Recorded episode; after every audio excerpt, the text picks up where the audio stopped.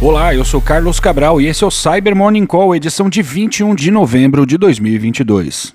A equipe da Trend Micro publicou um artigo detalhando uma campanha de spear phishing operada pelo Mustang Panda, que está disseminando malware contra governos do mundo todo, sobretudo contra alvos na Austrália e em países da Ásia. O Mustang Panda é um grupo originalmente documentado em 2018, o qual a Trend cataloga como Earth Preta e que foca em alvos de interesse do governo chinês. Essa campanha, observada entre os meses de março e outubro, teve como alvo agências governamentais e instituições de pesquisa. O ataque se inicia a partir do envio de e-mails com temas ligados à geopolítica atual e com links para pastas no Google Drive ou no Dropbox, as quais contêm um arquivo de container como um RAR, um zip e um jar. Ao abrir esses arquivos e executar o seu conteúdo, as vítimas se infectam com as ameaças chamadas Tony Shell, Tony Ins e Pubload. Assim que o ataque é concluído, é possível ao Mustang Panda usar as ameaças para se movimentar pela rede, executar outros payloads e fazer o download e upload de arquivos. E adversários estão abusando do Google Looker Studio para promover páginas com conteúdo malicioso, afirmou uma matéria da Blipping Computer. O Google Looker Studio, antigamente chamado de Google Data Studio, é uma ferramenta de business intelligence que permite que usuários transformem dados estatísticos em relatórios customizados. Segundo a reportagem, uma campanha de SEO poisoning está usando subdomínios desse serviço do Google para fazer com que páginas falsas pareçam legítimas. Ou seja, os atacantes descobriram que se hospedarem sua página debaixo do domínio datastudio.google.com, teriam mais chances de manter seu ataque ativo por mais tempo e combinando isso com técnicas de SEO poisoning, suas páginas ainda apareceriam entre os primeiros resultados do Google.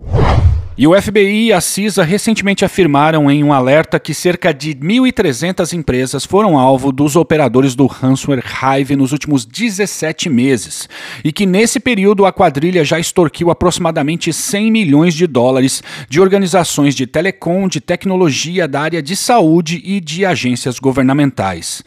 Mais adiante, o documento detalha algumas das táticas, técnicas e procedimentos da quadrilha que tem obtido acesso inicial ao ambiente das vítimas, majoritariamente usando exploits para três vulnerabilidades no Microsoft Exchange.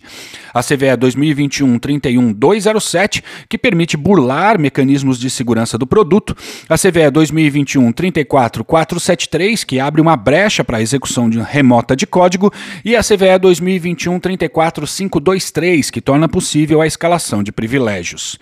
Depois disso, os criminosos podem usar de vários meios para ocultar sua atividade, tomar o controle da rede, roubar arquivos e ativar o ransomware.